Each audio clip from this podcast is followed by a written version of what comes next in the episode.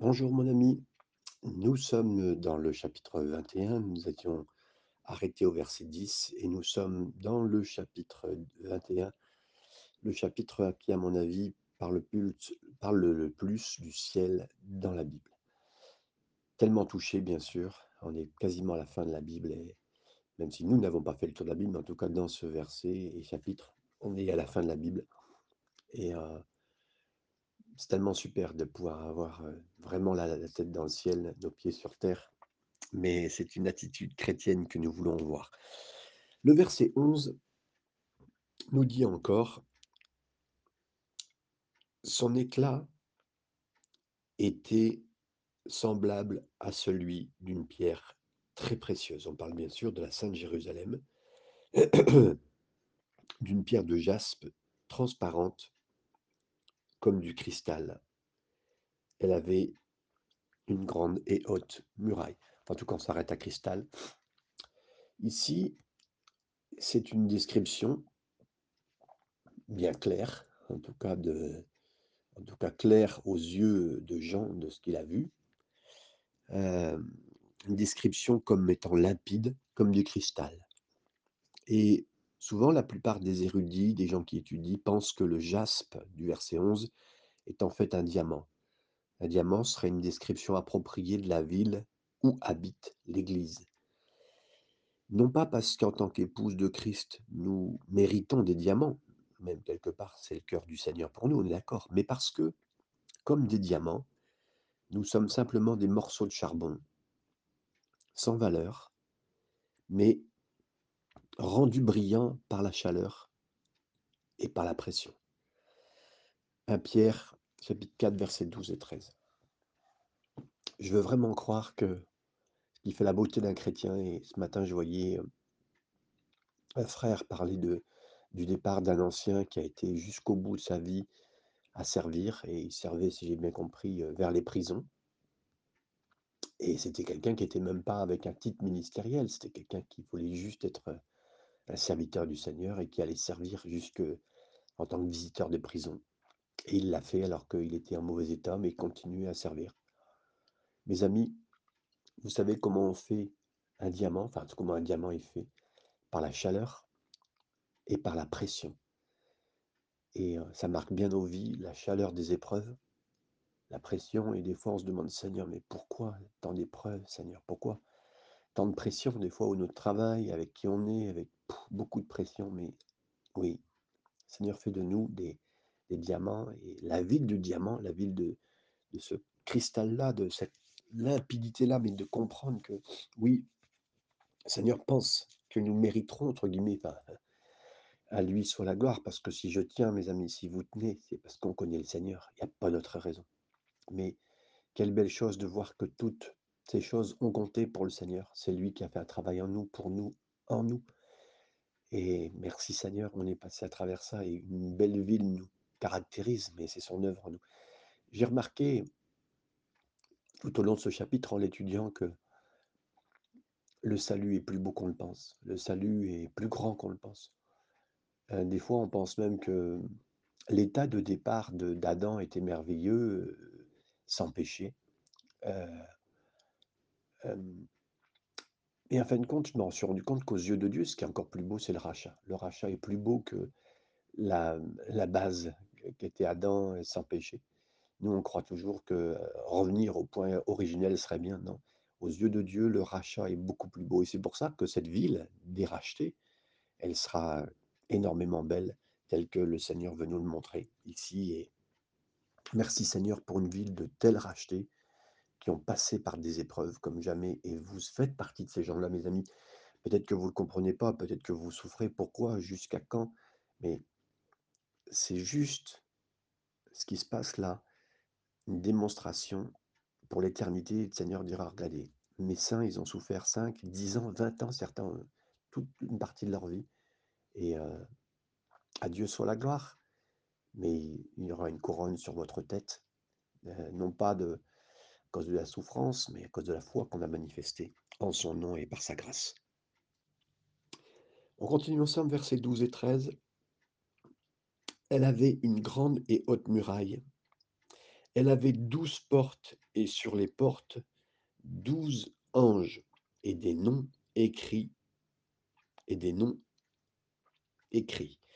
Ceux des douze tribus des fils d'Israël, à l'Orient, trois portes, au nord, trois portes, au midi, donc le sud, hein, trois portes, et à l'Occident, trois portes. Bien sûr, ici, indépendamment de ce que vous avez entendu, il n'y a pas une seule porte quand on arrivera au ciel hein, euh, où Pierre sera. Non. On voit, il y a des noms des douze tribus d'Israël et douze portes. En tant que non-croyants et non-juifs en départ, on était perdus, sans les alliances, sans aucune compréhension de ce que est euh, l'Éternel, Yahweh avant d'être greffé à l'olivier de la foi, comme dit Paul dans Romains 11, 17. Et avec les noms des douze tribus, ça nous rappelle que nous sommes redevables au peuple d'Israël, comme nous ne le sommes à, à, aucun autre peuple. Et je le précise là, si même le Seigneur reparle d'Israël dans l'éternité et reste avec ce peuple, c'est que ce peuple est important, c'est que ce pays est important. Et à ceux qui disent, bon, oui, d'accord, Israël, c'est bon, arrêtez de nous mettre un peu Israël partout, Israël sera encore dans le ciel, mes amis. Israël sera encore dans le ciel. Et bien sûr qu'on comprend des fois cette euh, fierté pour ce pays euh, qu'ils ont. Mais euh, Dieu en est fier parce que même jusqu'au bout, dans le ciel, ils seront notés tels qu'ils le sont. On continue donc avec le verset 14. La muraille de la ville avait douze fondements. Et littéralement, c'est douze fondations vous savez que ce qu'Abraham a regardé pour une ville avec des fondations, comme elle le dit, avec des fondements, comme Hébreu 11, 10 nous dit, parce que il avait compris que il s'attendait, il espérait à ce que il n'a pas trouvé sur terre. En fait, son cœur a aspiré à quelque chose qu'il n'a pas trouvé sur terre. Il a vécu toute sa vie dans une tente. Et comme Abraham, on sera vraiment rendu quelque part libre, comme l'a été Abraham, hein, parce que nous serons vraiment libres quand nous comprendrons que ce dont nous avons vraiment envie, c'est pas une meilleure voiture, c'est pas une plus grande maison, mais plutôt une ville avec pas une fondation comme on le voit, mais plusieurs fondations, plusieurs fondements, la nouvelle Jérusalem, le ciel. Donc, on veut quelque chose de solide, on veut quelque chose qui tienne. Et en fin de compte, oui, attention, ça ne veut pas dire qu'on achète de la mauvaise qualité sur cette terre. On a fait de la très bonne qualité, si on peut même la meilleure, ce n'est pas le problème. Mais on se rendra compte dans nos cœurs qu'il nous manque quelque chose, c'est le ciel, et que le Seigneur même fait tout pour qu'on aime le ciel, qu'on ait, qu'on ait soif et faim du ciel. La fin du verset 14, sur eux les noms des douze apôtres de l'agneau. Donc, les noms des douze apôtres nous rappellent combien euh, il a fait ce qu'il fallait pour rechercher ceux qui n'étaient pas juifs d'origine. Il nous appelait dès l'origine aussi, et pour qu'on ait eu accès à la compréhension de qui est Dieu, la porte de notre héritage, hein, juif, la porte de notre foi soit fondée sur le message confié aux apôtres, l'évangile de Jésus. Versets 15 et 16, on continue, on avance. Celui qui me parlait avait pour mesure un roseau d'or, afin de mesurer la ville, ses portes et sa muraille. La ville avait la forme d'un carré, et sa longueur était égale à sa largeur. Il mesura la ville avec un roseau, et trouva douze mille stades. La longueur, la largeur et la hauteur en étaient égales. Alors, très justement, des gens ont fait des calculs et ont calculé que cette ville ferait 2500 km de côté. Euh, dans 1500 km de côté, vous voyez que les côtés sont les mêmes de droite et de gauche, mais aussi. Donc, d'abord, premièrement, euh, on va dire au niveau architectural, jamais on n'aura vu ce style en plusieurs dimensions. Cette ville en plusieurs dimensions. La muraille est énorme, on en reparlera tout à l'heure, mais la protection dans laquelle on est, cette ville protégée, qui sera sécurisée quelque part, qui prouvera bien la sécurité dans laquelle on est, comme jamais. Aujourd'hui, ça dépend quel quartier vous habitez, mais j'ai, pour avoir vécu à côté de Mantes-la-Jolie, on se demandait, mais la sécurité, c'est quoi? Vous allez vivre, si vous vivez à Paris, pour ceux qui le savent et qui ont vécu et qui vivent à Paris, la sécurité, c'est devenu un vrai problème. Vous avez peur de là où vous passez, à n'importe quel moment, n'importe quel endroit, c'est terrible. Il y a même d'autres pays dans le monde ou des endroits dans le monde où c'est très très peur. Mais être au ciel, c'est une sécurité éternelle. On sait où on est, on sait avec qui on est, on sait où on est pour l'éternité. C'est super. Et là, cette euh, nouvelle euh, architecture, comme jamais quelqu'un l'a vue, c'est une ville. Des calculs ont été faits. Cette ville fait 2500 km de long. Une ville qui fait 2500 km de long, ça s'est jamais vu. Elle pourrait contenir des milliards de personnes, des milliards de personnes. Et quelqu'un a fait un autre calcul. Il a calculé que sur cette Terre et jusqu'à maintenant sont passés à peu près 100 milliards d'individus. Et que, bien sûr, qu'un certain nombre viendraient dans le ciel. Euh, Aujourd'hui, on est 7, 7, milliards sur cette Terre. Euh, on va vite arriver à 8, et ça va vite progresser encore beaucoup plus. Mais ce qu'on sait, et ce qui est très très fort, c'est que je pense que oui, dans le ciel, on arrivera à un nombre comme on est aujourd'hui, peut-être 7-8 milliards, qui seront au ciel sauvés. Et sur les 100 milliards, je ne sais pas exactement hein, combien seront sauvés, c'est le Seigneur qui sait ces chiffres. Mais là, voilà. Et même si on était 7 à 8 milliards, ce qui est quand même énorme, chacun aurait un endroit de vie, mais d'une façon extraordinaire sur lequel il peut être. Et nous aurions de l'espace, si vous voulez. On ne serait pas les uns sur les autres. Et donc voilà, je merci Seigneur pour ce côté incroyable où le Seigneur nous fait voir une grande ville immense pour tout le monde, où il y aura de la vie pour tout le monde et ça. Et vous savez, mais nos, calculs sont faibles, notre façon de penser, j'arrive pas à rentrer dans ma tête ce qui va se passer et comment ça sera. Tout ce que je sais, c'est que on sera dans sa présence, on sera sécurisé. Il n'y aura rien qui nous fait peur, il n'y aura rien qui nous terrorise.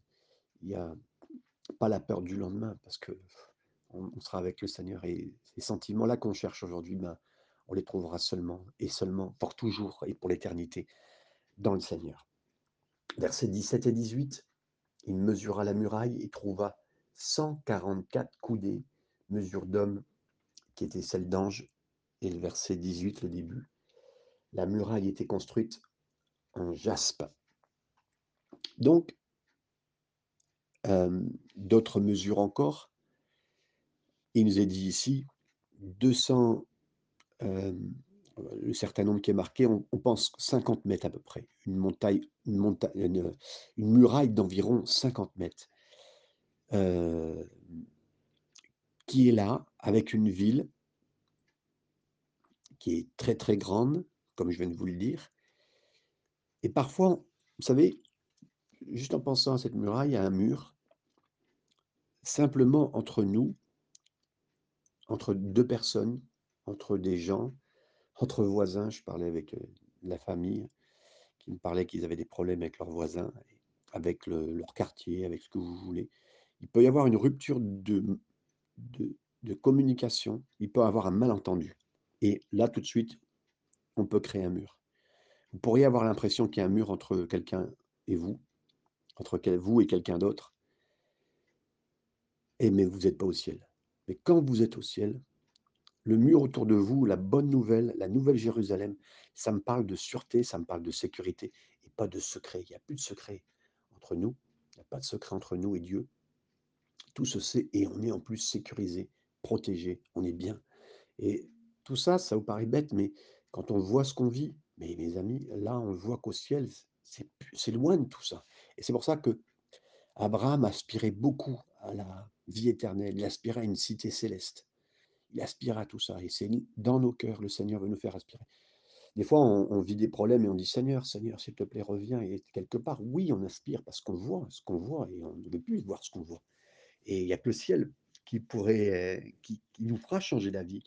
Et je remercie le Seigneur qu'il ait prévu un tel endroit pour nous, pour nous tous, mes amis, par sa grâce. La fin du verset 18 nous dit, la muraille donc était construite en jaspe, et la ville était d'or pur, semblable à du verre pur. Une ville aussi brillante qu'un diamant et transparente aussi comme un or particulier. Mes amis, comme quelqu'un le disait, mais la base, la base euh, de la, de la, du ciel sera en or, la base. Hein. C'est un peu comme si vous disiez le sol, le goudron. Nous, le goudron, ça ne vaut rien. Hein. Quand on, dit on est au sol, par terre, c'est la base, et au contraire, c'est là où on pose les pieds. Et là, la base du ciel sera en or. C'est-à-dire que là, ce qui était le plus important sur cette terre, parce que vous savez que ça s'appelle la valeur refuge, hein, l'or, eh bien, sur le ciel, ça sera la base. Ce que nous, on être le plus important sur cette terre, l'or, ben, au ciel, ça sera juste la base, là où on pose les pieds, le goudron. C'est incroyable, mes amis, c'est incroyable. Bien sûr, ça nous parle de la royauté, ça nous parle de rachat. Alors, voilà, tout cette importance. Et on, ne fait que rentrer dans certaines cases de compréhension du ciel. Mais, et là, j'arrive tellement peu à vous parler du ciel parce que je ne le connais pas.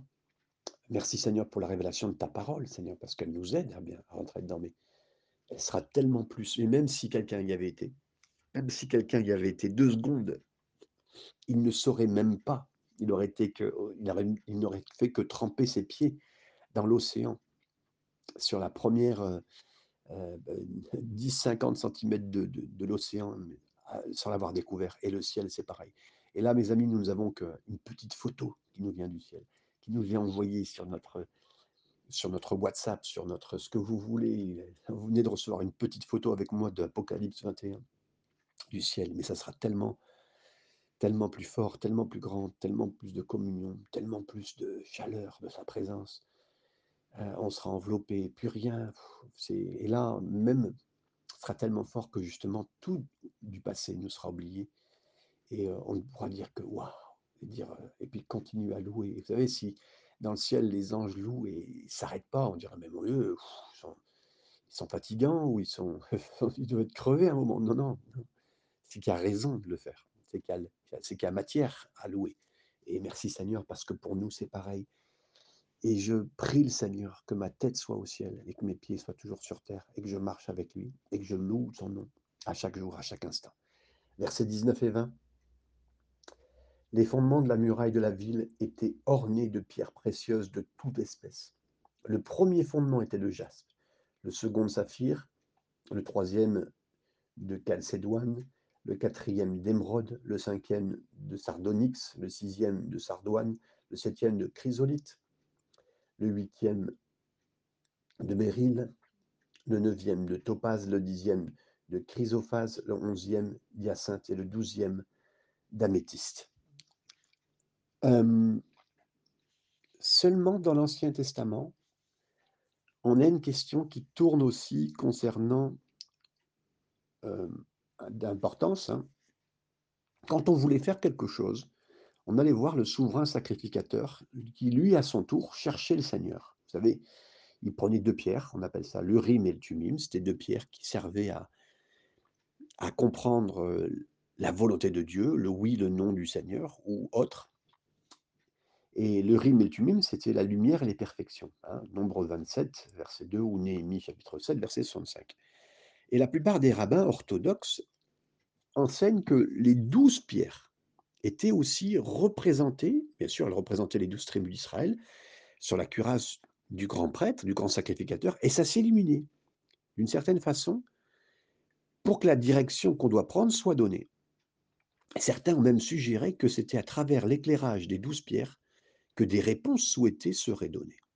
Peut-être à travers la lettre associée au nom tribal, par exemple c'est la tribu de Benjamin, la tribu de, Dan, voilà, qui est représentée par chaque pierre. Mais un élément fondamental de cette pratique de l'Ancien Testament, dont les pierres, je crois, se retrouve dans les fondations des murs de la Nouvelle Jérusalem, et également valable aujourd'hui.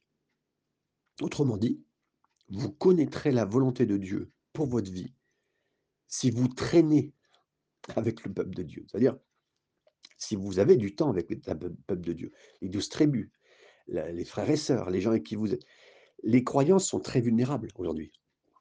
Lorsqu'ils sont de plus en plus loin de l'Église, loin de la communion avec les autres, lorsqu'ils essaient de comprendre les choses par eux-mêmes, indépendamment du reste du corps de Christ. Le plan de Satan, dans les derniers temps, c'est d'éloigner de l'Église, d'éloigner de la communion, pour de moins en moins savoir la conduite, la direction. Pour savoir la volonté de Dieu, l'un des points, c'est de demander au Seigneur, mais d'être avec les frères et sœurs, au milieu des frères et sœurs. Ce qui se passe en ce moment est très important parce que justement, peut éloigner de la conduite du Seigneur. Et donc le plan de Satan est toujours le même. Isoler les chrétiens. Et par conséquent, l'endroit le plus sûr pour être bien, pour avancer, pour recevoir du Seigneur et de et d'être entouré par des murs du peuple de Dieu. On le voit, ça sera au ciel pour l'éternité, mais on veut le comprendre pour maintenant, que c'est important aussi de traîner, entre guillemets, et je le dis de tout mon cœur, avec des frères et sœurs. Verset 21, on peut lire ensemble, donc comme on l'a lu, euh, c'était la place de la ville était d'or pur, et non, on va dire, les douze portes étaient de douze perles, chaque porte était d'une seule perle. Donc la perle représente le peuple de Dieu. Comment je le sais? Dans Matthieu 13, Jésus nous raconte l'histoire d'un homme qui a tout vendu pour acheter une perle. C'est juste ce que Jésus a fait. Il avait tout, il avait tout au ciel, et pendant toute sa vie, il nous a pourchassés, il nous est comme un chasseur pour nous trouver. Euh, il n'a pas pour chasser, pour nous tuer, mais pour nous récupérer. Ce qui fait, vous savez, une perle, ce qui fait qu'une perle devient une perle, vous savez ce que c'est? Une description appropriée d'une perle, c'est une perle n'est rien qu'un grain de sable irrité, hein, qui devient, pardon, qui, qui est irritant, qui irrite, ou un minuscule parasite recouvert de nacre brillant par l'huître. On est en effet irritant, on est en effet un parasite sans aucun doute, mais Dieu nous habille et nous couvre et fait ainsi de nous des trophées, afin que toute la création, à travers l'éternité, puisse s'émerveiller de sa grâce. Comment ça se fait que le Seigneur a sauvé Fabien, créateur? Comment ça se fait que le Seigneur a sauvé Stéphane? Comment ça se fait que le Seigneur a sauvé Laure et sauvé d'autres personnes, chaque ici? Et vous pourriez mettre votre prénom à cet instant et regarder au ciel. John Wesley et d'autres ont dit, mais Seigneur, je suis un, tison que tu as arraché du feu. Et merci Seigneur, on était arraché du feu et on est sauvé par sa grâce et sa puissance. Que son nom soit béni. Le verset 22, j'avance, mes amis. Je ne vis point de temple dans la ville, car le Seigneur, Dieu Tout-Puissant, était son temple, ainsi que l'agneau. C'est le seul endroit où il n'y aura plus de temple. Ça sera au ciel. Et euh, ça sera, il n'y aura plus d'endroit, entre guillemets, d'adoration, parce que précis. Hein. On a déjà été dans un camp ou, ou dans un service d'adoration, une étude biblique, où vous avez tellement senti la présence de Dieu si puissamment qu'on ne voulait pas partir. J'ai vécu ça. J'ai vécu des endroits où, waouh, et où des fois j'étais obligé même de dire aux gens, «Ah, faites ce que vous voulez si vous voulez partir. Et il y a des gens qui restaient parce qu'il y avait une telle présence de Dieu. J'ai vécu ça. C'est ainsi que le ciel sera tout le temps. Mes amis, toujours. On n'aura même pas envie de bouger, on n'aura pas envie de partir. On s'habituera même, mais on ne s'habituera pas vraiment. On s'habituera à sentir, mais en même temps, on n'aura pas envie de quitter. Vous comprenez? C'est à quoi ça ressemblera?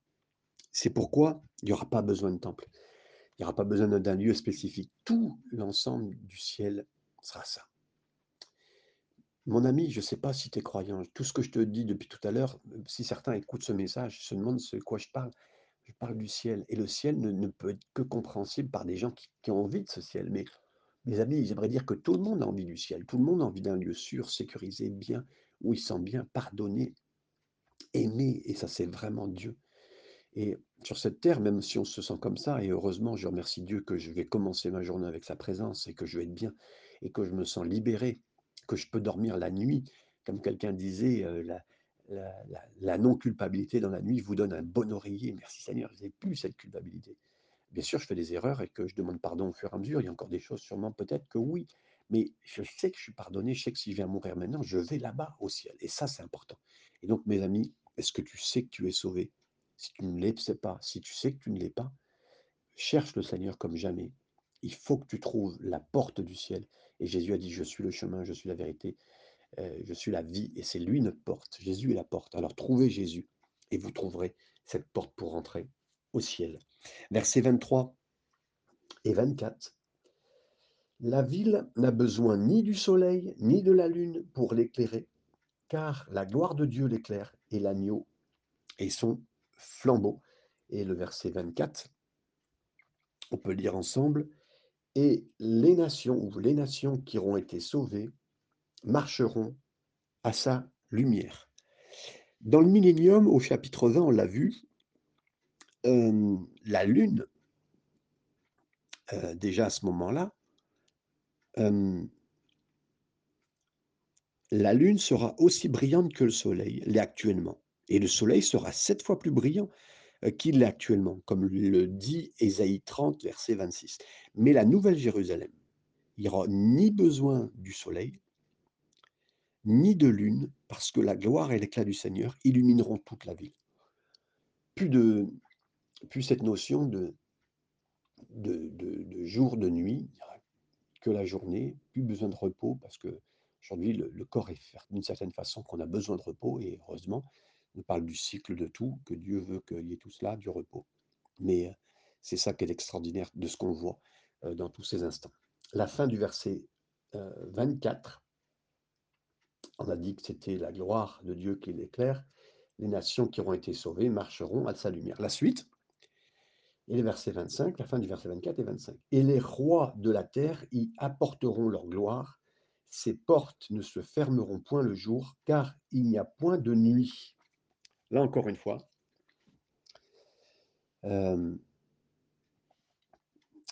nouvelle explication de ce qui se passera. Euh, je me rappellerai toujours d'un ami qui me disait qu'un jour il avait été à Disneyland un soir d'automne et euh, au moment où il allait à Disneyland pour la première fois, il a appris que les portes de, Disney se fermaient à 21h. il m'a dit, il raconte toujours cette histoire, euh, en disant, ben, on était déçus de savoir que Disney fermait ses portes à 21h, mes amis. Oui, les paradis de cette terre ont des heures d'ouverture, ils ont des heures de fermeture. Mes amis, le ciel n'a pas d'heure d'ouverture ni d'heure de fermeture. Ça sera pour l'éternité ouvert. Et si vous pensez euh, que quelque chose est bien sur cette terre et qu'il comme quelque part son heure d'ouverture et de fermeture, il y a des heures. il y a des gens qui travaillent, il y a des gens qui font pour que ça, ça soit ça. Mes amis, le ciel, ça sera. C'est Dieu qui conduit et qui a fait le ciel. C'est Dieu qui l'a préparé. Et quand on va rentrer, ça sera pour l'éternité, on sera en lui quelque part. Et c'est ça qui est tellement beau, tellement grand, tellement imperceptible, tellement... On peut juste, à chaque fois, que effleurer le début de qui il est pour comprendre un peu, de dire waouh. Je suis déjà un peu merveillé. Je suis... Et en plus, parce que là, on n'en parle pas, mais d'autres passages nous le disent, on va retrouver, mes amis, on va retrouver tous ceux qui nous ont devancés, tous ceux qu'on a aimés, tous ceux qui sont devenus chrétiens. Je vais retrouver mes, grands-parents chrétiens.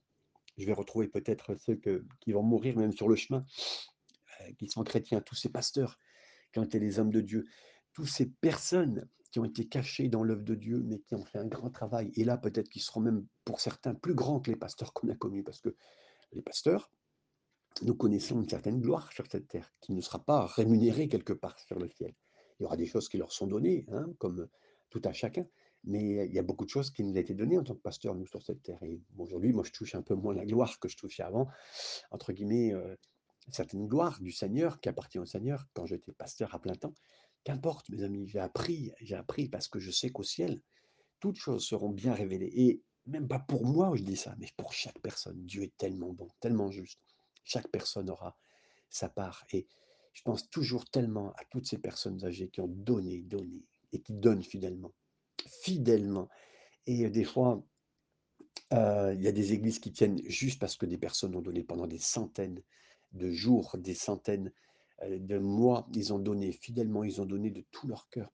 Ils ont mis à part alors qu'ils avaient même peut-être pas beaucoup de retraite. Ils ont mis à part pour le Seigneur, ils ont fait pour le Seigneur. Et là, mes amis, je parle de finances, je parle de tout, je parle de cœur, je parle de prière, je parle de générosité.